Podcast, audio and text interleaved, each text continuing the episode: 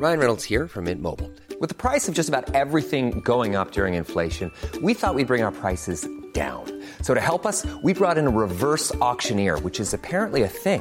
Mint Mobile unlimited premium wireless. Ready to get 30, 30, bit to get 30, bit to get 20, 20, 20, bit to get 20, 20, bit to get 15, 15, 15, 15 just 15 bucks a month. So, Give it a try at mintmobile.com slash switch. $45 upfront for three months plus taxes and fees. Promo for new customers for limited time. Unlimited more than 40 gigabytes per month. Slows. Full terms at mintmobile.com.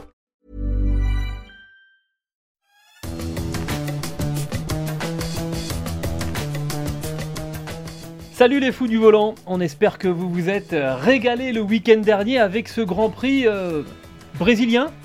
Salut Steph, alors toi t'as vu quoi? T'as vu le Grand Prix du Brésil ou t'as vu le Grand Prix de Sao Paulo? Parce qu'en fait je suis perdu. Oui, tout à fait, parce qu'en fait, la FIA, il faudrait qu'ils se parlent un petit peu et qu'ils se mettent d'accord avec Formula One, le euh, promoteur du championnat du monde. Pour Formula One, c'était le Grand Prix de Sao Paulo, c'était la bonne dénomination, gagné. Et par contre, pour la FIA, c'est toujours le Grand Prix du Brésil. L'appellation a changé depuis l'année dernière. Bon bref, on, on était bien devant la même épreuve. C'est bien Oui, George Russell je- qui a je- gagné le Grand Prix que t'as vu toi. Je te rassure, et le sprint avant aussi, le samedi. Russell, l'avènement et le retour de euh, Mercedes qui a inscrit 58 points sur euh, ce week-end sur les 59 possibles. C'est évidemment par ça qu'on commencera le podcast des fous du volant aujourd'hui. On parlera aussi euh, de Red Bull et de Ferrari qui ont connu un, gros passage à vide. Des Red Bull en manque de vitesse comme on les avait pas vus en subir. Euh, bah, peut-être pour la première fois de, de, de la saison. Et puis encore quelques troubles d'organisation du côté de, de chez Ferrari. On parlera aussi euh, des euh, sanctions, grosse activité ce week-end pour les commissaires donc à, à Sao Paulo. Et ça n'a pas toujours été dans une cohérence extrême. Ce podcast est à retrouver sur toutes les bonnes plateformes d'écoute de Deezer à Spotify en passant par Acast ou par Apple Podcast. N'hésitez pas à nous donner 5 étoiles et à vous abonner. Et de cette manière, vous recevrez les nouveaux épisodes directement sur votre smartphone. On débute donc avec George Russell, le premier God Save the King de euh, l'histoire de euh, la Formule 1. Euh, victoire en course sprint, victoire aussi pour, sa première victoire en Grand Prix après avoir résisté en fin de course donc à la pression mise sur lui par Lewis Hamilton après l'intervention de la voiture de, de sécurité. Cette victoire de George Russell, c'est l'histoire d'un jeune homme arrivé il y a 4 ans chez Williams après avoir enchaîné les titres en GP3 et en F3. Non, c'était en F3 déjà à l'époque. ou c'était la GP3. date- GP3, c'est ça. chez RT. GP3 et Formule 2 euh, et qui a fait ses armes ensuite chez Williams en réalisant quelques exploits au, euh, au passage. On rappellera euh, son remplacement de Lewis Hamilton à, à Bahreïn où il se qualifie deuxième. Il mène le Grand Prix devant Valtteri Bottas avant qu'une crevaison ne euh, le prive d'une victoire qui lui euh, tendait euh, les bras. Stéphane, tu disais la semaine dernière que euh, euh, finalement George Russell était devenu le numéro 1 bis de cette équipe euh, Mercedes. Bah finalement, il est peut-être en train d'asseoir une stature de numéro 1, tout simplement. Il a signé la pole position, la seule pole position de Mercedes, la seule Cette victoire. saison, hein, pas au Brésil, hein, Voilà, cette saison. tout à fait. La seule victoire de Mercedes euh, cette, euh, cette année, il reste sur trois meilleurs tours en course. Ça veut dire qu'il a faim en fin de course. Il, a, il, il joue au là, hein, quand même, euh, pour se détacher de, de Lewis Hamilton, pour asseoir son, son statut. On, on l'avait dit, et là il a 25 points d'avance avant la dernière course. Donc c'est plié, c'est terminé. Il va finir devant Lewis Hamilton au championnat. La, la seule possibilité pour Hamilton, c'est de gagner avec le meilleur tour en course sans que Russell euh, Ne ne marque point. de points. Voilà, c'est ça ce qu'on lui souhaite pas, évidemment.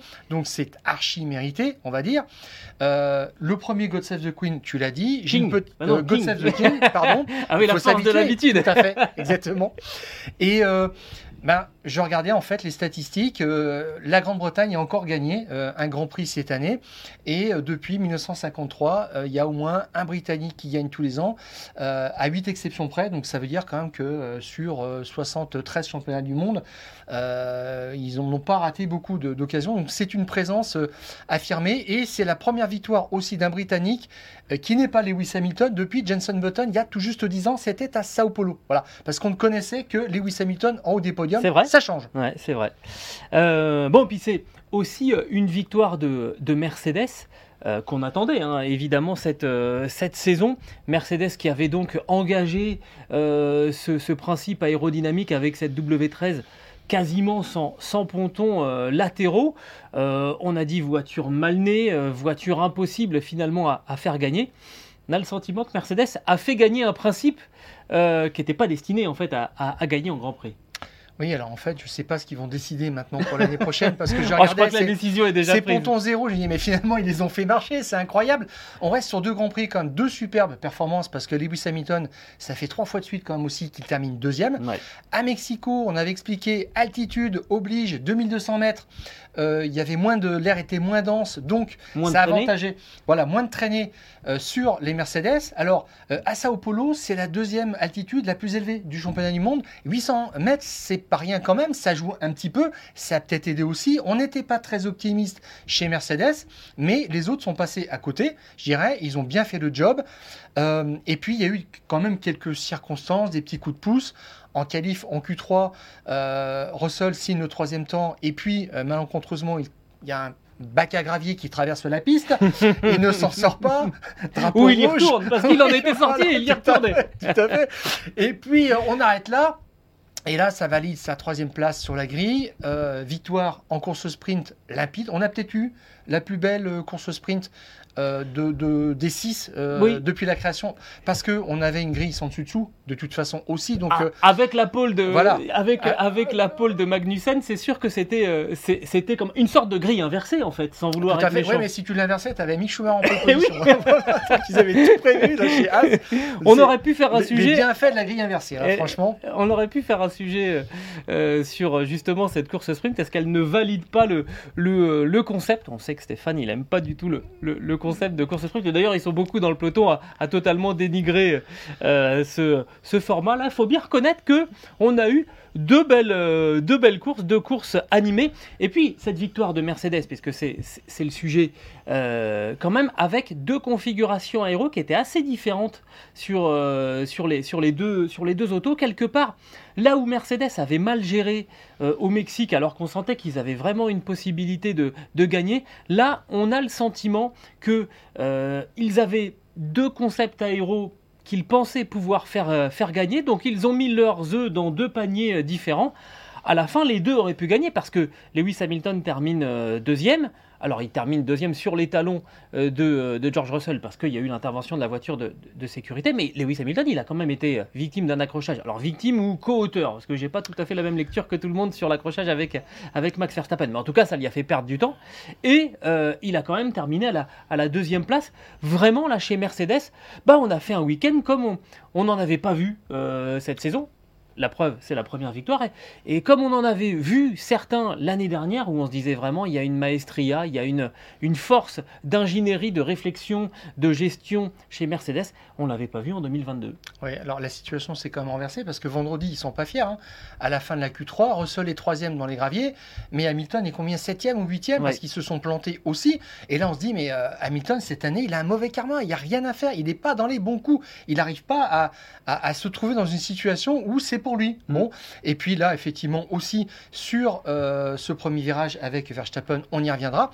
Ce qui fait que euh, s'ils avaient prévu des stratégies un petit peu différentes, euh, Hamilton qui était retardé, je crois que ça a poussé quand même un petit peu Mercedes à jouer la sécurité alors qu'ils auraient peut-être voulu prendre des risques. Ils avaient peut-être splitté les stratégies, on ne le saura jamais, ou à, à moins qu'ils ne le disent, mais en fait, là où j'étais surpris, c'est que euh, Russell Mann, juste avant la première vague d'arrêt stand, il a 3 secondes 7 d'avance sur Pérez. Et là, si Pérez rentre, tu ne réagis pas. Tu dis on est en tête, on fait notre course, point. Surtout que Russell venait de leur dire moi en pneu je suis bien, on Oui. continue comme ça. Et en fait ils ont dû jouer la sécurité parce que on savait pas ce qu'allait devenir euh, Hamilton, on connaissait pas la nature des dégâts ou ce que ça allait donner sur la distance d'un Grand Prix. Donc euh, ils l'ont toujours mis sur une fenêtre, enfin sur, une, sur un plan de stratégie assez logique. Ils se sont pas perdus, on va dire là-dedans comme ils peuvent le faire parfois. Et euh, bah, ça a payé tout simplement. Je, Euh, je vois pas petit tout coup à de fait, je vois pas tout à fait la chose de la même manière. Je crois que c'est là qu'on voit quand même que Mercedes a, a perdu de la confiance qu'elle avait en elle-même euh, ces dernières saisons. Oui, Et- mais t'es obligé Et parce à que juste titre. Là, là l'effet de l'undercut, on ne le connaissait pas encore. Il est très fort au Brésil. Voilà, c'est ça, on ne le connaissait pas à l'époque. Enfin, à, à cet instant-là, 3 secondes 7, ça veut dire que sur 2 secondes d'undercut, plus un peu de trafic au retour en piste, bah, tout de suite, tu, tu te retrouves à challenger par, euh, par le deuxième. Et c'est Pérez euh, qui l'a eu le voilà, trafic en tout à fait. en- C'est euh, d'ailleurs étonnant, euh, on y reviendra d'ailleurs un petit peu plus tard dans le, pod- dans le podcast, mais Pérez qui fait son arrêt au stand, qui se retrouve complètement pris dans le, dans le trafic, normalement ça les équipes, elles savent le gérer, elles savent exactement où ressort un pilote, parce qu'il n'y a pas eu de problème particulier chez Pérez.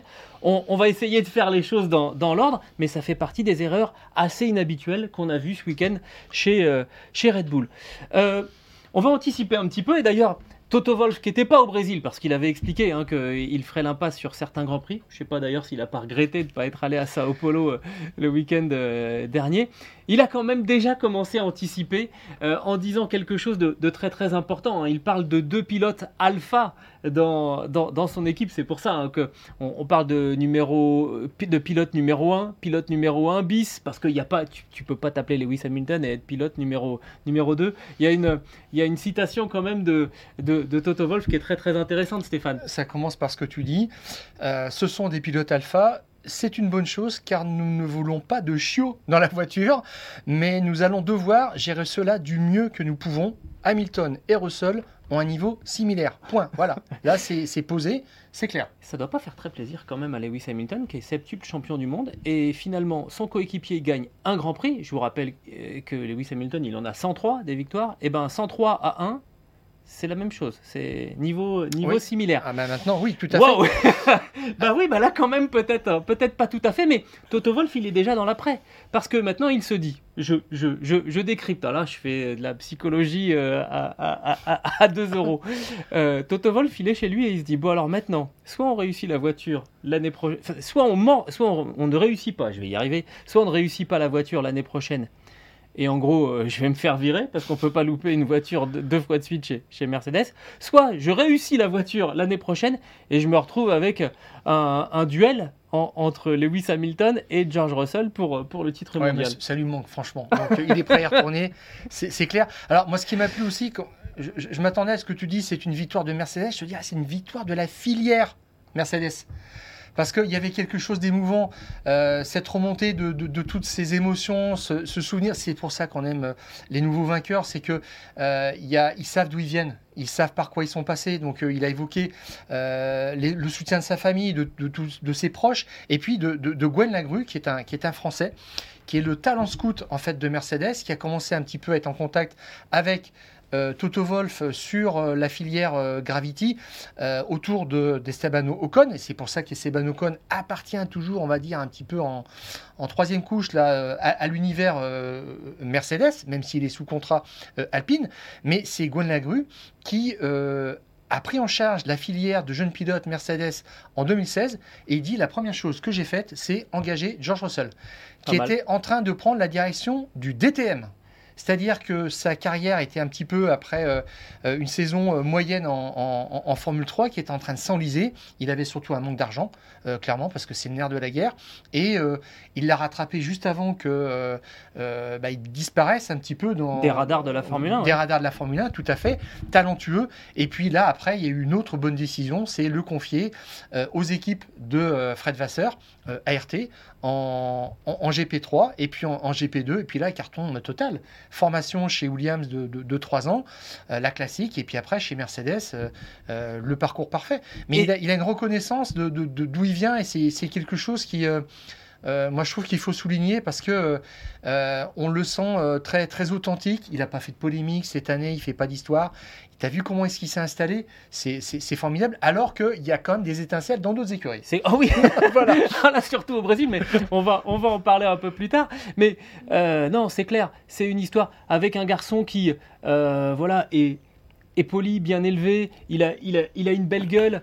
Euh, et il a fait ses classes effectivement dans une, dans une équipe qui était en difficulté, euh, qui est toujours en difficulté chez, chez, chez Williams. C'est vraiment là, avec Lewis Hamilton, on a vraiment la thèse et l'antithèse. Je suis pas en train de vous dire que Lewis Hamilton est, est mal élevé et qu'il est moche, pas du tout.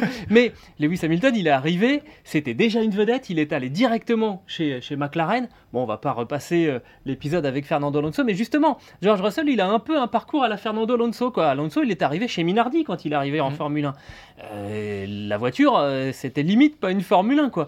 Et, et- et il a montré quand même avec cette auto bah, qu'il arrivait à faire des chronos intéressants. Et vous savez, les informations, elles, elles diffusent dans, dans le paddock. Les ingénieurs, quand ils voient les datas, alors à l'époque de l'arrivée d'Alon- d'Alonso, on n'avait pas encore euh, autant de datas, mais on commençait déjà à en avoir. Et puis les ingénieurs, surtout, ils voient que, oh là là, dis donc, le petit espagnol avec la Minardi qui avance pas, euh, il l'a fait cravacher et il arrive à faire des, des chronos qui sont finalement pas si mal que ça. Bah, George Russell, ça a été ça très très vite. On, s'est aperçu euh, que c'était un, vainqueur euh, potentiel de, Grand Prix. On peut même dire un champion du monde en puissance parce que ce garçon-là, euh, il n'y a rien, il a rien qui peut euh, limiter ses, ambitions quand on le voit. Donc c'est l'aboutissement d'une belle histoire. Euh, on est aussi heureux de voir que Mercedes, après avoir traversé vraiment un désert, retrouve enfin le chemin du, du succès parce qu'ils auraient très bien pu euh, lâcher l'affaire en disant bon on fait plus rien cette saison, on, on refait une voiture et l'année prochaine on sera là. Non, ils ont. Mm. Je pense que c'est peut-être ça aussi hein, qui fait particulièrement plaisir à Mercedes, c'est de dire ok on s'est planté, mais on a quand même travaillé toute cette saison pour faire gagner au moins une fois cette, euh, cette voiture. Maintenant, on attend l'année prochaine. Sachant que le, le travail apparemment n'a pas consisté à mettre des pièces pour mettre des pièces, c'était comprendre le phénomène, ce qui se passait sous la voiture, ce fameux marsouinage, comment est-ce qu'il se déclenche. Euh, Adrian Newey a dit qu'il était surpris que les autres n'avaient pas euh, anticipé ce, ce phénomène-là, Ouais. que lui avait euh, intégré tout de suite dans, son, dans le design de la Red Bull de cette année. Bon, Mais c'est peut-être aussi pour ça que la Red Bull a- été championne du monde des, constructeurs cette saison. Bref, voilà une belle histoire pour euh, conclure euh, ce Grand Prix du, euh, du Brésil. On anticipe un tout petit peu, on nous dit ah bah oui mais maintenant à Abu Dhabi les Mercedes elles vont être irrésistibles. On prend un risque, Stéphane, on, on- on s'engage puisque ça c'est pas préparé. Mais bah, je vais vous dire non j'y crois pas du tout parce que Abu Dhabi c'est au niveau de la mer et qu'on tu l'as- Voilà. tu l'as mentionné c'est l'altitude qui avait vraiment euh, permis à Mercedes d'être euh, en position de gagner au Mexique. Ils n'ont pas saisi euh, l'opportunité. On était encore un petit peu haut en altitude du côté de, de Interlagos. Ça ne sera pas le cas à Abu Dhabi. Non, puis là, il y y a- il y a des portions de ligne droite quand même qui devraient remettre sur le, le- le devant de la scène Red Bull, je pense, et, et Ferrari moins, c'est sûr. Ils seront peut-être dans le match avec Ferrari, mais je, pense que Red Bull devrait être euh, inaccessible à, à Abu Dhabi. Bon, j'espère me tromper parce que on aimerait peut-être tous une victoire de Lewis Hamilton qui, permettrait de, de terminer l'histoire de cette saison avec deux vainqueurs chez Ferrari, deux chez Red Bull et deux chez Mercedes. Tout le monde serait un petit peu content et puis ça nous vendrait la saison 2023. Le bilan de Mercedes cette saison, c'est euh, donc pour l'instant, enfin sur ce week-end, le week-end dernier, 58 points inscrits sur 59 possibles. Il n'y a que Red Bull qui avait réussi euh, à faire ça en Émilie-Romagne. Cette, euh, oui. cette saison. Et ça permet à Mercedes de revenir à 19 points de, de Ferrari au classement des, des constructeurs. Euh, c'est là-dessus en fait que je voulais en, en- en venir. Est-ce que Mercedes sur la lancée peut aller chercher cette deuxième place? Ça me paraît difficile. 19 points à reprendre. Là, on en a marqué 58 parce que euh, faut garder en mémoire qu'il y, avait la course sprint à, à Interlagos. Il n'y aura pas du tout ça à Abu Dhabi. Je pense que Ferrari va, va résister tout juste. Oui, je pense que ça va passer quand même pour Ferrari. Si les deux voitures sont arrivées, euh, normalement, il n'y a pas de problème. Donc euh, c'est vraiment là-dessus qu'il faut se focaliser à la Scuderia. Alors justement, on va parler euh, de la Scuderia Ferrari et de, et de, et de Red Bull dans, dans finalement dans le même bloc, c'est-à-dire les deux top teams depuis le début de la saison. Bah alors là, qui se sont un petit peu euh, perdus. hein. On est euh, on est tombé entre deux eaux à, Interlagos. Euh, Ferrari qui a commencé alors la qualification, la Q1 où on se retrouve avec des Ferrari, des pneus dans tous les sens et des mécanos qui savent plus prendre quel pneu prendre pour mettre sur, sur quelle voiture. C'était assez, assez incroyable.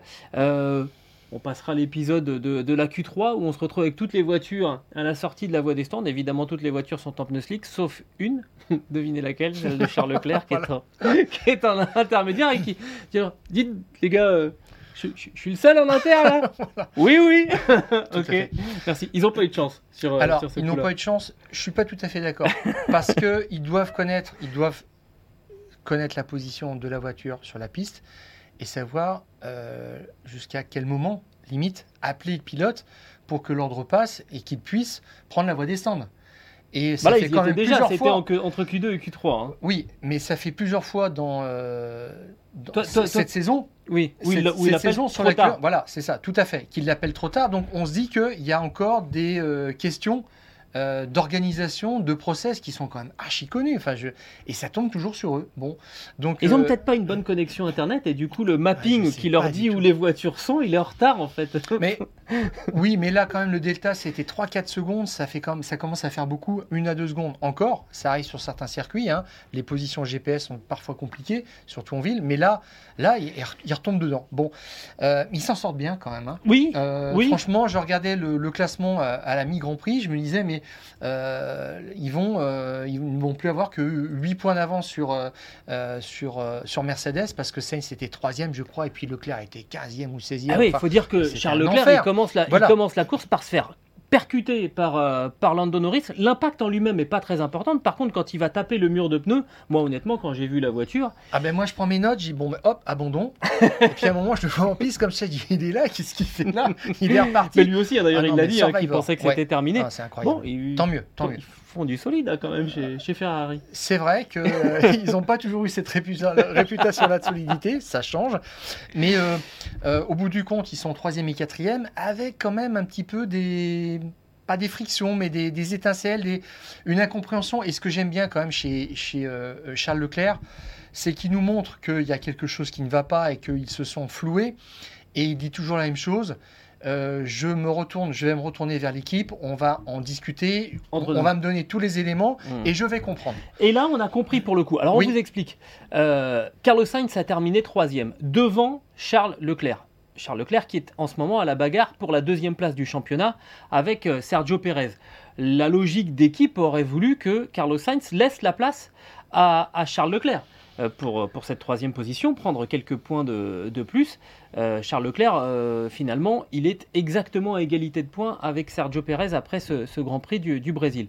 Euh, il l'a demandé à la radio, ça s'est pas fait. Donc là, évidemment, sur le coup, tout le monde se dit ah bah euh, ça y est, euh, les consignes sont, sont pas respectées. Et il y a eu une explication de Mattia Bidotto. Et cette explication, Claire eh ben, on va vous le dire, voilà, elle tient parfaitement la route. Non mais on, on critique, on, Oui. on, on- on- on critique souvent un petit peu le manque de, de- de- de clarté. Parfois, euh, on sent qu'on fait un peu de, on fait un peu de, de non, euh, non sincérité pour euh, employer un terme que j'entends parfois qui me fait beaucoup rire. Là, l'explication, elle est valable. On t'écoute, Stéphane. Oui, tout à fait, parce qu'en fait, il y a euh, pendant la neutralisation, euh, Sainz qui par mégarde, je sais pas, double euh, le retardataire Tsunoda qui atteint un tour qui n'a rien à faire là. Et euh, Mais on l'a laissé là quand même d'ailleurs au passage. hein, on sait pas warning pourquoi. de la, de la direction de course, euh, enquête. Euh, et là, il y a une pénalité de 5 secondes. En tous les cas, on, on ne la matérialise pas, on ne dit pas à la Scuderia que ça peut être 5 secondes, mais Binotto Anticipe la possibilité ça. de. Voilà, c'est ça. Et là, il dit, là, il y a un problème, c'est que on risque 5 secondes de pénalité. Et de fait, euh, il fallait demander à Sainz de rétrograder, de ralentir pour attendre euh, Leclerc euh, pour faire l'inversion. Alors, il y avait un autre risque, c'était Alonso qui était une seconde derrière euh, Leclerc. Leclerc. et qui était bien énervé.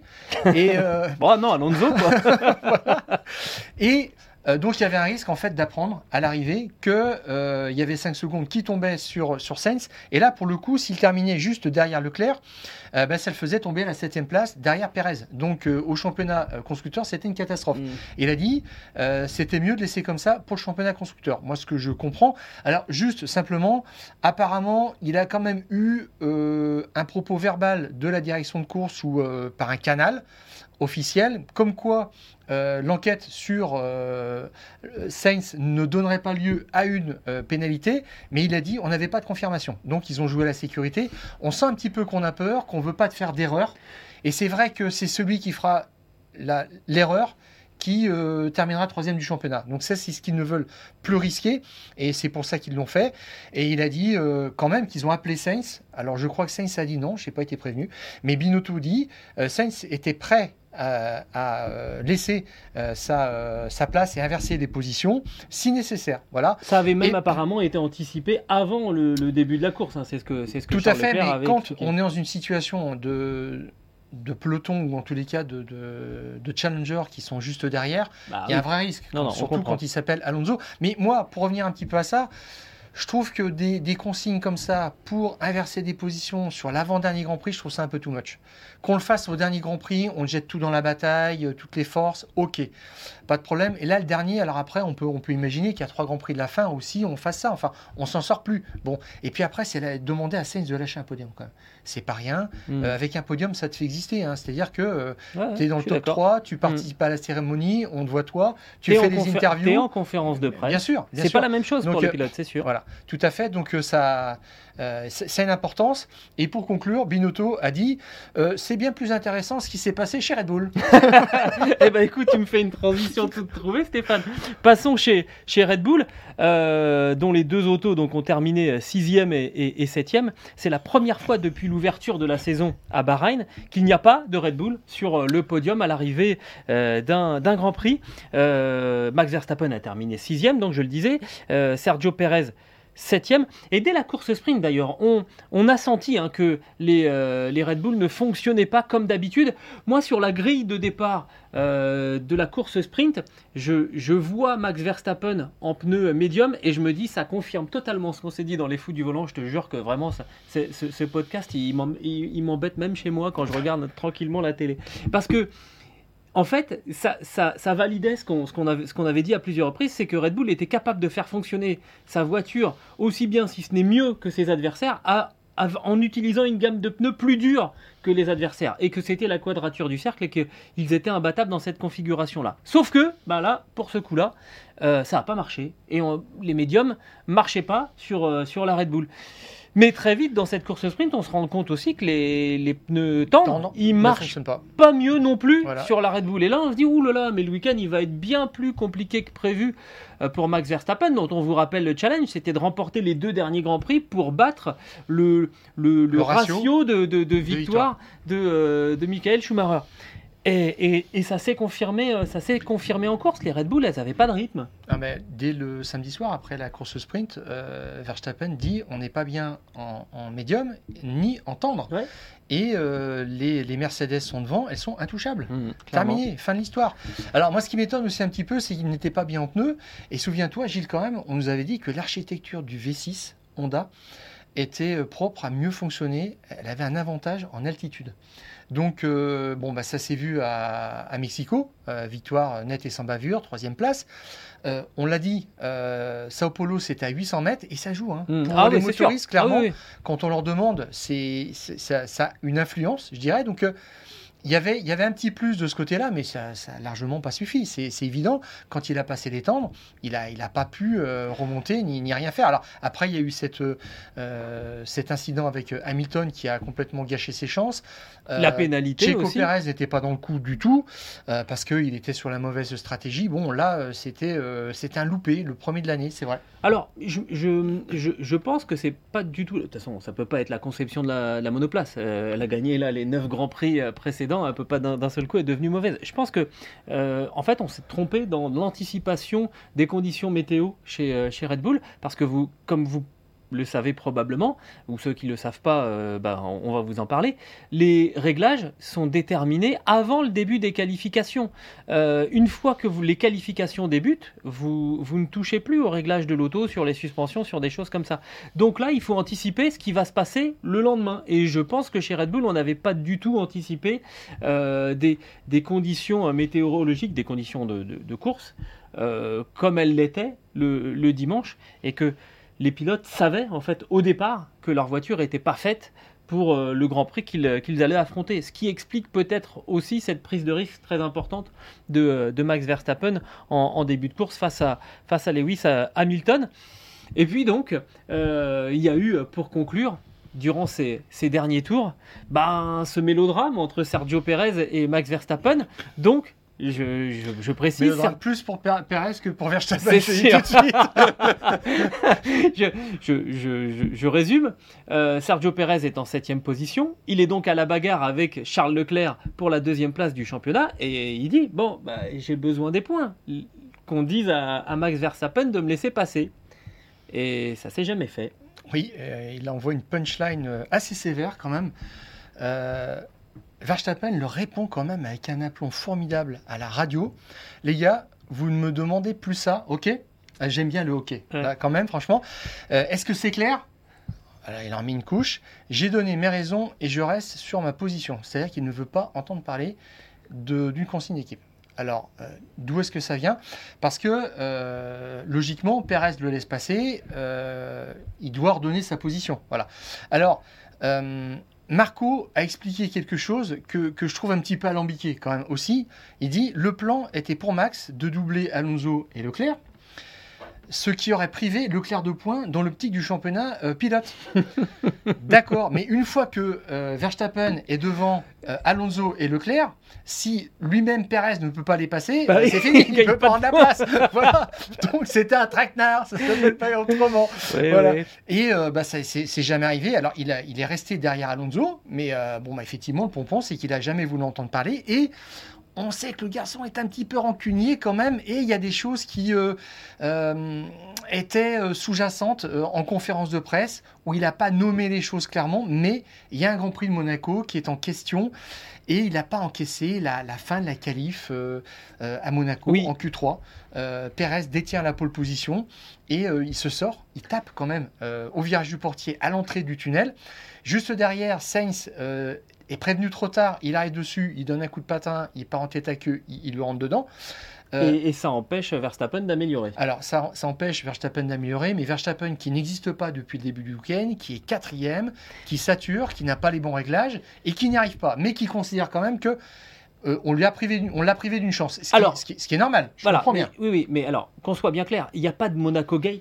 Euh, on ne soupçonne pas Sergio Pérez d'avoir fait exprès, parce que de toute façon. euh, Non, mais vu les dégâts, euh, Red Bull a la chance de réparer, de, euh, d'être sur la grille, parce que euh, 2019, euh, Leclerc, Oui. il est en pole position, il tape, il fait des dégâts, il prend pas le départ de la course. Non, non, la, la boîte Et de il y vitesse avait est un vrai risque, il y avait un vrai Non, mais- risque que, que Checo Pérez soit re- refoulé en, en fond de grille parce que ils avaient fait, ils avaient euh, cassé de le- couvre-feu et puis changé les pièces. Je pense que c'est important de le signaler en fait. Euh, Max Verstappen en fait en veut à Sergio Pérez d'avoir fait cette erreur. Alors après qu'il euh, laisse sous-entendre que Sergio Pérez a, a fait exprès, ça, ça le regarde lui Oui, quelque non, part. et puis c'est Mais- pas réaliste, c'est pas. Mais voilà. ça paraît pas réaliste du tout, d'abord par l'importance des dégâts qu'il y avait sur, sur, sur la Red Bull, et puis parce que vous imaginez bien, et je pense que maintenant les constructeurs le savent, euh, on a les moyens techniques de savoir si un pilote a fait exprès de se mettre dans le mur, euh, dans, le mur ou pas. hein. Demandez à Nelson Piquet Jr., il va, il va vous l'expliquer. Donc, euh, on n'a pas joué du tout avec ça, je pense pas, mais Max Verstappen en veut à Sergio Perez pour ça, ou alors il utilise ce prétexte pour ne pas respecter les consignes quand elles sont pas à, son avantage. Et je pense que c'est cette version-là qui est la plus proche de la vérité. Après, quand vous êtes dans la situation de Max Verstappen, que vous êtes double champion du monde, que cette équipe, de toute façon, vous savez qu'elle repose sur vous. Si demain Max Verstappen dit je ne veux plus rouler pour Red Bull, qui veut de moi? Mais attendez, bougez pas, euh, toutes, les, toutes les portes vont, vont s'ouvrir. Et dans, ces cas, dans ce cas-là, vous pouvez dire non, moi, les consignes d'équipe, je ne veux qu'elles ne soient que dans mon sens. Ah c'est- Mais oui. c'est valable tant que vous êtes le meilleur de loin. Le jour où vous ne l'êtes plus, ça s'arrête et, et- et ça sera terminé pour, pour Max Verstappen. Voilà donc l'ambiance. Euh, Oui. on, attend de voir comment ça va Alors, se passer à Abu il il y a Dhabi. eu réunion quand même, euh, avant oui. même qu'il passe devant la presse, parce Oui. que euh, était attendu en zone mixte et pour s'exprimer, et en fait il était en réunion organisée par et coordonnée par Helmut Marko, parce que ça c'est sa partie quand même. Et là, il y avait la petite musique du parrain derrière. Oh, vas-y, vas-y, vas-y, parle. Vas-y. Et euh, ils se sont mis d'accord. Verstappen a dit euh, euh, je, je promets d'aider. Ah oui, t'arrives pas du tout. Attends, on n'a jamais testé ça, mais euh, non, la musique, c'est fini, là, on peut pas. là. Euh, il a dit euh, qu'il avait promis d'aider euh, à Abu Dhabi pour arracher la deuxième place au championnat. Mais comment est-ce qu'il va le faire? Lui, son objectif, c'est de gagner. Qu'est-ce qu'il peut faire d'autre? À part lui filer un coup d'aspi euh, en qualif. Hmm. Et puis là, euh, Checo Pérez, euh, un an après, pourra peut-être dire euh, Max est une légende. Et là, pour le coup, ce qui sera vrai. Voilà. Ouais, on aura Donc, bouclé euh, la boucle, tu crois Ouais, tout à fait. Mais la question, c'est Pérez était assez énervé. Tout dépend un petit peu s'ils vont se rabibocher ou pas de, de l'issue du championnat. Mais Pérez, il est sous contrat en 2023 et 2024, mais il n'a pas de marge de manœuvre. Rien. Voilà. Oui, c'est ça le problème, parce que s'il se rebelle, euh, je lui donne, je donne pas cher de son avenir chez Red Bull. Et euh, bah, si, euh, comme tu l'as dit un petit peu, Verstappen, c'est le pilote alpha chez, chez Red Bull, je pense que Perez n'a pas envie de devenir le pilote AlphaTauri. Ben oui, mais Si tu vois ce que je veux dire, parce que ça peut mal tourner. Il y a, il y a beaucoup d'articles qui, qui circulent sur, sur le net là-dessus et qui euh, voilà, laissent un petit peu. C'est pour ça la précision, la précision qu'on voulait faire là sur le fait qu'il n'y a pas de Monaco Gate pour, Non. pour Sergio Pérez. Je trouve que là, il y a certains sites qui jouent un peu sur, sur les mots. C'est pas, c'est pas très très honnête. Non, mais il y, a- y quelque chose d'assez marrant. Mais y a, bah, attends, que- je termine, je vais Ouais. jusqu'au bout. Il y a quand même des, il y a quand même des, des, des- des amateurs de Formule 1 qui ont très très bien euh, résumé la, la- la- la situation et qui disent, bah, de toute façon, euh, Perez, il a deux choix. Soit il accepte son statut de numéro 2 et de laisser passer Verstappen quand on lui demande, et il n'y aura pas de retour, en- euh, il y aura pas de retour pour, euh, pour lui. Soit effectivement, il va chez AlphaTauri. Tout à fait. Alors, petit indice quand même, enfin petit indice, je ne sais pas si euh, c'est vraiment un indice, mais apparemment, Daniel Ricciardo, c'est euh, c'est la rumeur. Depuis quelques semaines, retournerait chez Red Bull pour être pilote euh, de réserve, histoire de mettre un petit peu un coup de pression sur Checo Pérez. Ouais. Parce que c'est pas Tsunoda qui va la mettre, Non. et c'est pas De Vries non plus. Donc euh, là, tu vois, c'est ils assurent peut-être leurs arrières, deux ans de contrat, par rapport à Pérez qui a eu un énorme trou d'air en milieu d'année. Ouais. Euh, bah, ça veut dire qu'on n'est pas sûr, on regrette peut-être de l'avoir signé pour deux ans. Et puis, euh, quand on signe un pilote comme ça pour deux ans, euh, il se sent moins sous pression. Bon, On verra cela. Mais bon, comme quoi, euh, c'est vrai que là, pendant que Mercedes était sous sa bonne étoile, hein, sans vouloir faire de, de jeu de mots, bah, derrière, chez, chez Ferrari et chez Red Bull, on a mangé son, son pain noir. Et ça a donc permis cette victoire de, de George Russell. Le troisième point qu'on voulait évoquer dans les fous du volant euh, post-Grand Prix de Sao Paulo, euh, ce sont donc les, sanctions. Parce que euh, bah, ce week-end, il y en a eu un petit peu pour, euh, tous les goûts. Sanctions, euh, on va dire, euh, sportivo-disciplinaires hein, pour le comportement des pilotes euh, en piste. Sanctions euh, techniques aussi. Et encore une fois, ben, euh, on ne peut pas s'empêcher de se dire qu'il y a quand même euh, parfois des, problèmes d'incohérence dans les sanctions. Et depuis quelque temps, on nous parle beaucoup aussi euh, de la situation de, Pierre Gasly, hein, qui, euh, après euh, avoir pris en- encore un point de, pénalité sur son permis au, Mexique, lors de sa joute avec Lance Stroll, euh, bah, en est à 10 points de total sur, son, permis. Et vous savez que quand un pilote arrive à 12 points, il est exclu du Grand Prix suivant.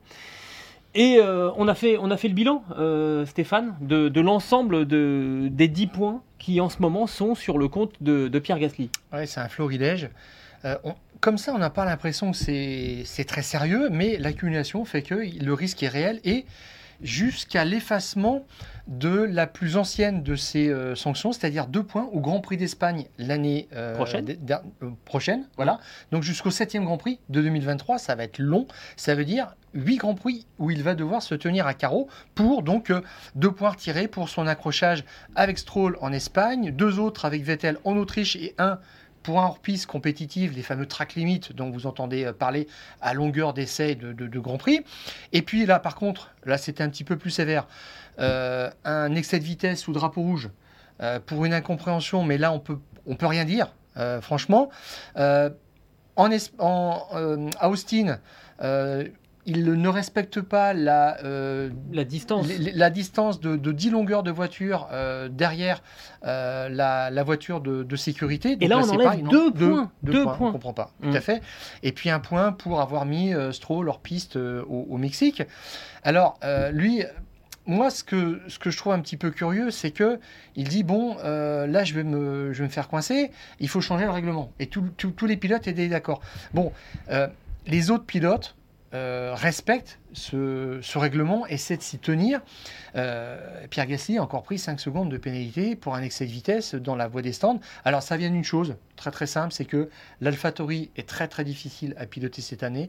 Il se bat constamment avec. Et sur pilote. Et il est, voilà, il surpilote, il est à la limite en permanence et parfois au-dessus de la limite. C'est clair. Et que pour doubler, il faut aller chercher des dépassements dans des manœuvres un petit peu scabreuses. Et ça donne ce que ça donne. Voilà, c'est, on ne peut pas vraiment le blâmer, mais euh, je dirais que je trouve pas ça vraiment justifié. On a parlé, par exemple, là, surtout des, des, euh, des track limites, hors piste compétitif. Ah, pour un, un- un dépassement de, euh, de limite. D'une ligne blanche, quoi. Voilà. Voilà. C'est-à-dire que on coupe un virage, on va un petit peu plus vite, donc on, on gagne du temps. C'est un gain de temps. Bon, ben, c'est pas un Ah. dépassement. À ce moment-là, on met une pénalité en temps, mais on enlève pas, enfin, on rajoute pas des Pierre, points. premier track limite. Ouais. Allô, Pierre, deuxième. Troisième, quatrième, et quatrième, la sanction tombe. Donc là, c'est pas au bout de, c'est pas juste un dépassement, c'est quatre. Et on a vu sur certains grands prix qu'il y avait des, des virages qui posaient problème et tous les pilotes s'arrêtaient à trois.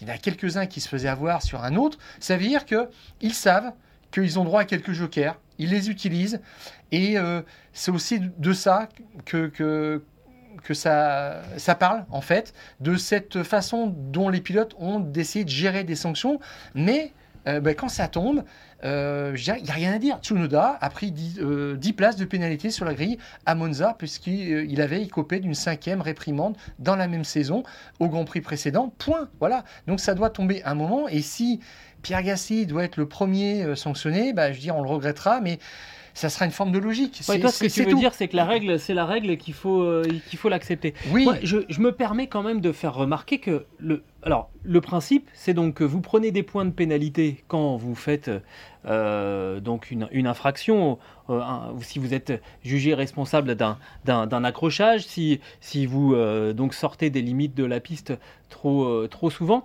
Déjà, pour moi, il n'y a pas suffisamment de gradation entre les erreurs qui mettent en danger les autres pilotes ou les mécaniciens. Un excès de vitesse dans la voie des stands, pour moi, c'est plus dangereux que de sortir des limites de la piste.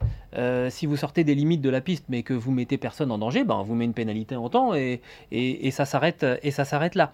Il y a déjà ce- cette première chose. Ensuite, euh, cette règle, euh, elle prévoit que vous récupérez les points. en tout cas, on- on- que- qu'on efface les points de pénalité qu'on vous a mis un an après la date du, du forfait. Mais si on rajoute des grands prix entre temps, à chaque saison, on rajoute des grands prix, bah, ça fait plus d'occasions de perdre des points. Donc c'est de plus en plus euh, compliqué. Euh, c'est comme si on vous disait, euh, nous on a, on a 12 points sur, sur notre permis, bah, sur 3 ans. Bah oui, mais maintenant c'est sur 5 ans qu'il faut plus faire d'erreurs. Bah, il va y avoir encore plus de gens qui vont se faire sauter le permis. Donc là, il y a quand même une réflexion à, à mettre en place, et je crois que les pilotes sont, sont plutôt d'accord sur le fait de 1 essayer de mieux graduer euh, entre fautes qui entraînent un, problème de sécurité pour les, adversaires ou pour soi-même, et ensuite effectivement un problème simplement sportif de, de temps gagné, euh, gagné en piste. Sachant que euh, les trois points dont a hérité Stroll dans la course sprint étaient amplement mérités. Là, on est à la limite de l'attentat. Franchement, Ben c'est oui. irresponsable. Et je suis, alors je suis Et d'accord avec t'as toi. vu les commissaires de piste qui sont pas très loin non plus. Oui. Il envoie euh, Vettel dans le décor avec les commissaires de piste. Il y a deux morts. Mmh. Voilà. On. Donc il y a un moment, faut être sérieux. Eh ben oui, Donc bah pour ça- mais ça, ça, vaut alors- plus. Ça alors- vaut beaucoup plus. Et Voilà. oui, c'est là, que- c'est là qu'on on parle d'un problème d'incohérence. Parce qu'on a parlé des deux points euh, qui ont été, de- deux points de pénalité mis sur le, le, le permis de, de Pierre Gasly pour un problème donc d'écart euh, derrière la voiture de sécurité euh, aux États-Unis. Ces deux points, Stroll, en envoyant Vettel euh, dans le gazon, il prend trois points. Je suis désolé, c'est pas tout à fait cohérent. Et en plus, on lui met 10 secondes de pénalité à, à Alain Stroll. Mais 10 secondes de pénalité, c'est ridicule comme sanction. Il faut lui mettre un drapeau noir, point. Et tu prends, oui, en plus, trois points et drapeau noir, tu rentres au stand, ton Grand Prix est, est- est terminé. Je, euh, L'accrochage entre Max Verstappen et Lewis Hamilton, Max Verstappen prend 5 secondes de, pénalité. Stroll, il prend juste le double. Sauf qu'il y en a un. C'est dans la course. Alors vous pouvez juger qu'il est responsable ou pas, Max Verstappen, mais en tout cas c'est dans, dans la course. Il n'y a pas, pas d'attentat. Là, 10 secondes de pénalité pour, euh, oui, l'attentat de, de Stroll sur, sur, Vettel. Honnêtement, il n'y a pas d'échelle de sanctions euh, proportionnée. Et cette, euh, moi c'est ce que je trouve. Je sais pas, je sais pas ce que tu en penses, Stéphane. Euh, il y a quand même un truc qui, qui va pas tout à fait. Alors, on, on voulait revenir aussi Bah, sur, euh, non, mais sur la pénalité pour de moi, ces 5 secondes, euh, c'est- assez logique. Euh, je dirais que c'est c'est pas un incident de course. hein. Alors Lewis Hamilton l'a dit parce que lui, il voit ça de, de- de son propre euh, volant, on va dire. Mais euh, bah, je, je te renvoie à 4 ans plus tôt, euh, à, à Sao Paulo, dans les derniers tours. Euh, Verstappen, Ocon. Euh, les deux images sont extrêmement comparables. Je- je- même sur la vidéo, hein. franchement, Oui. c'est la même phase. Alors- c'est la même phase. Pour tout vous dire, si vous écoutez le podcast, évidemment, par définition, vous ne voyez pas les images. Mais nous, on fait euh, des, des vidéos aussi. euh, et on vous propose là les deux photos de l'accrochage. Donc, d'il y a 4 ans, entre Max Verstappen et Esteban Ocon, qui s'était un petit peu poursuivi ensuite euh, dans, les, euh, dans les garages de, euh, de la FIA.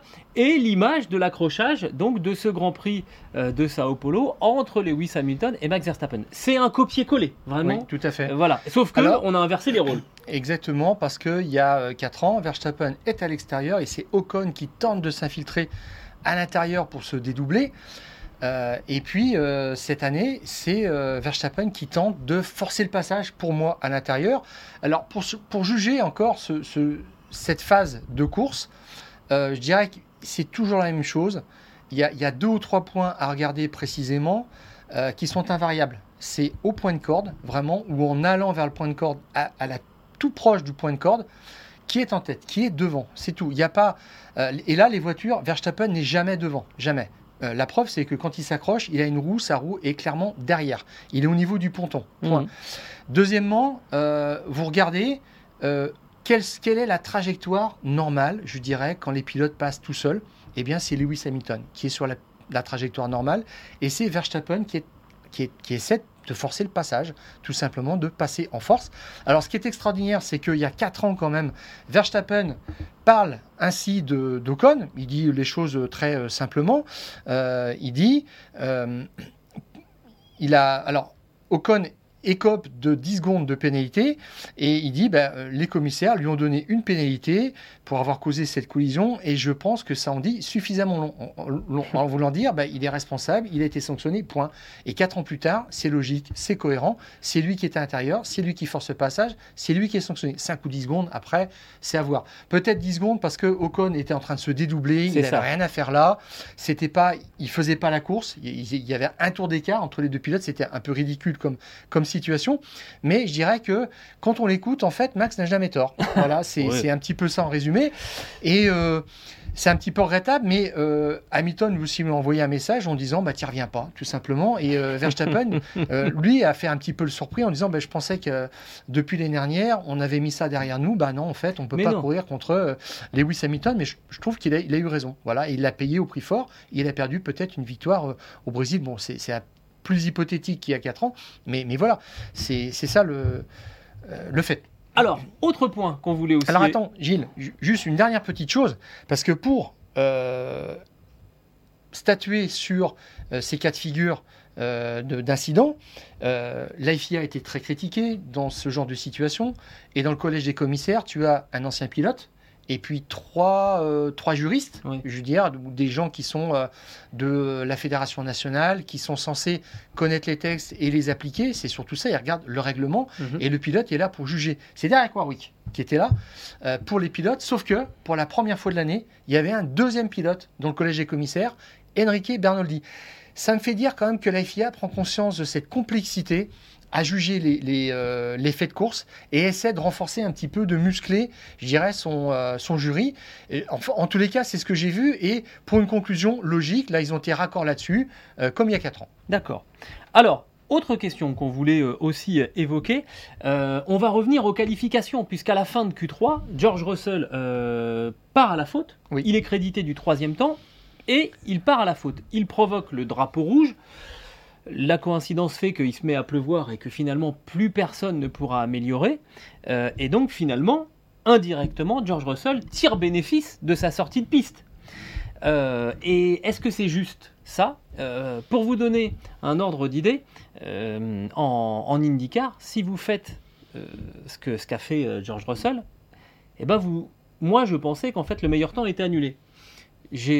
On, a quand même quelques privilèges dans, dans les fous, dans les fous du volant. On, on va se la raconter un peu, puis on va surtout en profiter pour le remercier. J'ai quand même envoyé un message à Simon Pagenaud pour lui demander comment ça se passait aux États-Unis. Alors c'est non seulement le meilleur temps, c'est les deux meilleurs temps qui sont annulés. Et Simon Pagenaud me confirme, c'est logique parce qu'en fait tu empêches les autres de, jouer leurs cartes. Donc c'est une règle qui fait qui, fait pas débat euh, aux États-Unis. Quand un pilote est responsable euh, de la sortie d'un drapeau rouge dans une séance, ces deux meilleurs temps sont, sont annulés. Là aussi, il faudra peut-être y réfléchir parce que, euh, alors c'est pas du tout dirigé contre, contre George Russell, mais on, comprend bien qu'à un moment, il faut quand même faire un tout petit peu, un tout petit peu attention parce que là, ça a décimé euh, le reste de cette qualification. Alors, je pense que les gens de la Formule 1 étaient très contents parce que ça a fait beaucoup de buzz. Le Euh, côté loterie, voilà, toujours voilà. du succès. Bon, c'était sympathique, sympathique pour Magnussen, mais c'est pas le reflet d'une valeur sportive. C'est est ça qui est un petit peu euh, embêtant. On peut tirer à pile ou face ou voilà jeter les dés pour déterminer l'homme de la pole position. Personnellement, ça m'intéresse pas. Euh, une fois tous les 10 ans, bon, ça passe. Mais c'est vrai que c'est un petit peu troublant cette histoire. Alors, il a pas fait exprès. hein, on Non, est non, bien d'accord.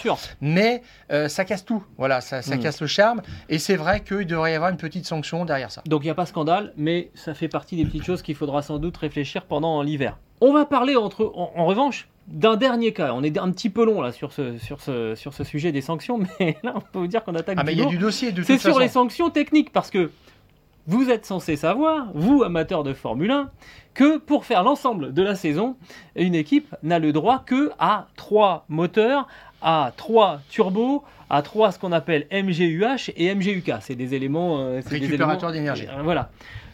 3. Retenez bien ce chiffre 3 et maintenant, voilà les chiffres. Leclerc, Ferrari, 6 moteurs, 6 turbos, 5 MGUH, 5 MGUK. Sainz, 6 moteurs. On, on va faire que les moteurs, ça, ça suffit. Alonso, 6 moteurs. Ocon, 6 moteurs. Tsunoda, 6 moteurs. Bottas, 6 moteurs. Magnussen, 6 moteurs. Bon, tout le monde, six moteurs. Voilà. Voilà. En gros, deux fois le contingent Ah non, euh, mais c'est autorisé. hallucinant. Alors, dans ces colonnes euh, V6, Turbo, MGUH, MGUK, de toute façon, il y a que, je ne vois que des 4, des 5, des 6, et je vois Et même un 7. 7 avec pour Bottas, Bottas. voilà, qui a Sept utilisé turbos. 7 turbos, c'est fascinant. voilà. Problème de, de fiabilité, mais pas tant que ça. 7 Il turbos en, il a eu en des- 20 grands, en 20 voilà. grands prix, ça Non, fait un turbo, tout, un turbo tous les 3 grands prix quand même. Ouais, hein. tout à fait. Et alors, euh, moi, c'est ce qui me fait dire qu'on parle des, des pénalités. Je trouve qu'ils sont pas bien assumés par euh, le paddock, par les pilotes, par les écuries. En fait, elles veulent faire sentir que on a mis en place une règle pour essayer un petit peu de contenir, euh, de contrôler les comportements, mais dès que il faut euh, sanctionner, là, il n'y a plus personne et on, on- on se détourne. Et euh, Là, sur cette question des moteurs, en début de saison, on nous fait un beau discours dans toutes les équipes. On est responsable, on baisse les coûts, euh, on veut utiliser que trois moteurs, c'est le progrès de la Formule 1. euh, 20 22 grands prix avec trois moteurs, voyez un petit peu l'évolution. Et puis on en arrive à 6 en fait, et on détourne complètement ces règles-là parce qu'elles ne sont pas assez, euh, je dirais, euh, euh, dissuasives. euh, puisque euh, sur ces quotas, quand on dépasse le quota de 3, la première pièce qui est hors quota, donc la quatrième en l'occurrence là, elle vaut 10 places de pénalité sur la grille, ce qui est quand même une grosse sanction. Ça casse quand même le plan de course. Et les suivantes, si on en prend une cinquième, c'est que 5 places. Donc il faut passer ce cap en fait des, des 4 moteurs que tout le monde passe en fait, hein, Oui, à sûr. peu près. Et Bah, après, tout le monde l'a passé. tu voilà et après tout le monde euh, prend le cinquième moteur etc c'est presque une petite pénalité comme ça alors il y a cinq bons élèves quand même sur euh, l'ensemble du, du paddock c'est Vettel, Stroll, Ricciardo, Albon et Latifi qui n'ont pas dépassé une seule fois ces quotas-là en question. Ah, c'est les bons normal, élèves. Latifi, il roule moins vite. alors, comme Voilà. ça, il a compris, il économise son. Euh, pourtant, il est souvent dans les rails. hein, donc, euh, et on peut vous donner On aussi l'état des lieux chez euh, Mercedes et chez Honda pour euh, Red Bull. Et on voit là que chez Mercedes, on a pris un quatrième ensemble moteur aussi. Là, ils sont tous à. Il y a, il y a des quatre partout pour Hamilton et Russell. Et même pour Verstappen et Perez. Et ça, ce sont des moteurs de confort. faut pas dire autre chose. Voilà. Donc ça veut dire que là, cette règle, elle ne fonctionne pas bien. On avait reçu à la même euh, époque, l'année dernière, Laurent Rossi, on avait posé le cas de figure parce que cette règle est détournée, elle n'est pas assez dissuasive et surtout, elle n'est pas appliquée en course sprint. Sainz a passé un sixième V6 Vendredi. juste avant, voilà, vendredi, avec pénalité de 5 places simplement pour le départ de la course le dimanche, mais il a pu partir à une bonne position, sa position de grille normale pour la course sprint et marquer les 7 points de la euh, deuxième place. C'est Voilà. pas, là, clairement, c'est pas logique. Alors après, Et, par le passé, par le passé hein, euh, je note par exemple que Monza 2021, il y a Bottas qui se fait refaire tout son moteur, il, il part en course sprint, il gagne la course sprint, et c'est le lendemain simplement qu'il est pénalisé. Donc il y a une sorte de jeu aussi à ça. Quand on voit arriver une course sprint en fin de saison, on sait qu'on peut abattre un joker et qu'on ne le payera pas euh, en, le samedi en course sprint et simplement le dimanche. Bah, je pense qu'il faut peut-être déjà alourdir euh, les sanctions euh, quand on change un élément. euh, au lieu de prendre euh, 10 places une fois, puis ensuite 5, places, bah, prendre peut-être 10, 10 places à chaque fois. Et les week-ends des courses sprint, si vous changez le moteur, vous prenez 10 places pour la course sprint et vous prenez 10 places pour le Grand Prix. Et à ce moment-là, on aura peut-être un petit peu moins de jeu et des équipes qui vont aller chercher un petit peu moins dans la performance pour essayer de s'en tenir à ces, à ces, trois, à ces trois moteurs. Voilà, parce que là, c'est un petit peu le serpent qui se mord la queue, c'est-à-dire que les motoristes, en, en connaissant euh, ce règlement et en ayant tous ces jokers, en fait, poussent les moteurs dans leur retranchement, les cassent. Et vont voir ensuite la FIA pour dire bah, nous on a cassé, on est un petit peu embêté, on a un problème de fiabilité. Bah il faut refaire des pièces, il faut les redessiner. Ah Mm. ok d'accord. Et en fait, euh, sous couvert de fiabilité, ben, on, améliore en fait la performance intrinsèque et ça n'arrête pas. Là, ces six moteurs en, sont clairement la preuve. On en sera à 4, exceptionnellement 5. je dirais OK. Et puis là, Ferrari euh, spécialement est le spécialiste. hein. Il n'y a pas là euh, toute, euh, euh, toute catégorie. Euh, clairement, alors Renault, on joue un petit peu à ça aussi. Ils ont eu des incidents. Euh, chez Honda, on en a eu quelques-uns aussi. Mais bon, Mais c'est marrant parce que- euh, Ferrari dépasse les bornes. Mais c'est marrant parce qu'on n'a pas tout à fait, euh, tu vois, on n'a pas tout à fait la même vision de la chose. Toi, tu dis Ferrari euh, dépasse les bornes. Euh, pour moi, il gère juste une contrainte qui leur est mise par le règlement. Et ça veut dire qu'en fait, c'est le règlement qui est mal fait et qu'il faut, faut revoir. Je jette pas du tout la pierre, moi, au constructeur. hein. C'est plutôt. euh, et d'ailleurs, je jette pas la pierre non plus euh, à, la, FIA sur ce, sur ce point-là. Je pense qu'ils ont été un petit peu débordés par. euh, par le fait que leurs sanctions sont pas sont pas assez dures et qu'il faut revoir ça. Mais pour moi, les constructeurs, ils essayent d'exploiter le règlement autant qu'ils le peuvent. Et quand on leur dit, bah, vous changez le moteur, vous avez 5 places de pénalité, bah, ils se disent, oui, oui, mais ça, on, va, on va les prendre, ces 5 places de pénalité, parce que c'est moins handicapant qu'avoir un moteur qui part, qui part en fumée en course. Oui, mais alors moi je comprends bien, il y a un règlement technique, il faut jouer avec ça. Il y a un règlement sportif, tu, tu tournes aussi autour de ça toi, à ton avantage. Toi, t'es un romantique. Voilà. Toi, tu Et- veux et puis- toi. Et puis surtout, c'est quand un accident, c'est euh, le principe de précaution. Ah, on va changer le moteur parce qu'on ne sait pas bien ce qu'il y a dedans et on va le temps de le vérifier. Et puis alors, on t'explique que oui, effectivement, c'était obligatoire. Et puis deux ou trois grands prix plus tard, le moteur est de retour. On dit ah, on a pu le sauver. Bon, d'accord, merci beaucoup. On a compris. Donc euh, il y a quelque chose aussi qui va pas bien parce que euh, foncièrement, je trouve ça euh, un détournement, je dirais, de l'esprit du règlement. Et au bout du bout, c'est hypocrite. En parlant du bout du bout, le prochain Grand Prix, c'est Abu Dhabi. Alors, on va terminer là-dessus, puisque ça sera la dernière épreuve de, euh, de la saison, avec quand même, euh, bah encore quand même quelques, quelques enjeux. On évoquait cette deuxième place du, du championnat qui va euh, se disputer entre Charles Leclerc et, et Sergio Perez. Alors là, strictement à égalité avant ce, ce dernier Grand Prix de la la, même saison. chose euh, que l'année dernière, mais pour, euh, Pour la deuxième la place. deuxième place. Bon, on espère que ça va pas se terminer pareil. Euh, pas que ce soit euh, Red Bull ou Ferrari ou Mercedes qui gagne, mais que ça se passe un petit peu plus dans la, dans la sérénité. Euh, bagarre aussi pour la quatrième place au championnat des constructeurs, même si Alpine, on a parlé du rififi dans chacune des équipes, on aurait pu aussi en parler pour, pour Alpine, mais bon, ils se sont bien rattrapés le dimanche, donc on, on- on a laissé passer. Mais... Enfin, moi, moi, personnellement, je- ce sont deux pilotes qui pilotent à la dure. Euh, Il y a eu une friction dans le premier tour parce que c'est là où il y a, il y a des des dangers de gagner, partout. Ça arrive dans un virage, tu peux pas tout bien contrôler. Euh, Fernando essaie un peu de s'infiltrer. Là, là, le, le patron, quand il voit ça, il dit bon, euh, de toute façon, la, la seule chose à faire, c'est les convoquer pour leur dire, vous me refaites pas ça. Hmm. Après, euh, Ouais. effectivement, euh, D'après ce qu'on sait, c'est ce qui s'est passé. D'ailleurs, le lendemain. Alonso qui casse son aileron, c'est aussi un petit peu bizarre. Voilà. S'il termine cinquième et sixième, on dit bon, faut pas recommencer. Mais là, sauf que ça, ça, ça braille complètement les chances d'Alpine par rapport à, à, à McLaren. Bon, retournement de situation. Oui. Mais on, On va dire passé, que ouais. c'est un petit peu la permée. Chez Red Bull, chez alors Ferrari, il y a des frustrations. Et puis, euh, Fernando nous dit euh, bon, encore un Grand Prix avec Alpine. Il, Ouais. est toujours, Moi, ça euh, va être beaucoup mieux avec. il est avec toujours dans la mesure. lui. Ça va être beaucoup mieux avec Lance demande à Vettel. bon, bref, on anticipe, ça c'est pour la saison prochaine, mais je pense qu'on va encore s'amuser. Le week-end prochain, déjà, en attendant la saison prochaine, le week-end prochain, les premiers essais du Grand Prix d'Abu Dhabi, ça sera à 11h, heure française. La qualif samedi à 15h et le Grand Prix dimanche à, à 14h. Euh, tu y seras, Stéphane? Bah écoute, euh, oui. Et puis je pensais même au mardi suivant où là, ça sera les premiers tests. Ouais. Alonso dans la euh, l'Aston Martin, Piastri dans la McLaren, etc. Gal- Et Gasly Gasly dans l'Alpine dans l'Alpine. Voilà, dans- bon, On des, choses des- très très Des choses intéressantes intéressantes, ouais. euh, à voir. Donc euh, c'est pas fini. Exactement. Euh, bah, je crois qu'on a tout dit, mon cher Stéphane. Je suis en train de passer en revue là tous les éléments. Si, quand même, vous dire que ce podcast est à retrouver sur toutes les bonnes plateformes d'écoute de Deezer à Spotify, en passant par Acast ou par Apple Podcast. N'hésitez pas à nous donner 5 étoiles et à vous abonner. Et de cette manière, vous recevrez les nouveaux épisodes directement sur votre smartphone. Ça sera d'autant plus utile que, évidemment, on fera encore un fou du volant. Euh, une semaine après le Grand Prix, euh, le Grand Prix d'Abu Dhabi, histoire de, faire tous les bilans. Mais après, évidemment, on va se séparer pendant, quelques semaines.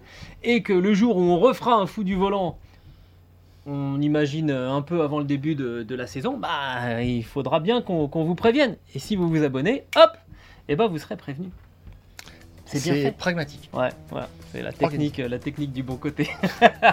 bon, les garçons, on va se quitter euh, là-dessus en remerciant Sébastien Petit euh, qui a patienté pendant qu'on vous disait toutes nos, toutes nos bêtises, en vous donnant rendez-vous pour la semaine prochaine après le Grand Prix d'Abu Dhabi.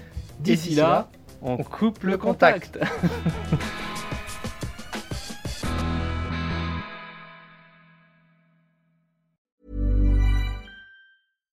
When you make decisions for your company, you look for the no brainers. And if you have a lot of mailing to do, stamps.com is the ultimate no brainer. It streamlines your processes to make your business more efficient, which makes you less busy. Mail checks, invoices, legal documents, and everything you need to keep your business running with stamps.com. Seamlessly connect with every major marketplace and shopping cart. Schedule package pickups and see your cheapest and fastest shipping options from different carriers. With rates up to 89% off USPS and UPS rates. And with the Stamps.com mobile app, you can take care of mailing and shipping wherever you are. Make the same no brainer decision as over 1 million other businesses with Stamps.com. Sign up with Code PROGRAM for a four week trial, plus free postage and a free digital scale. No long term commitments or contracts.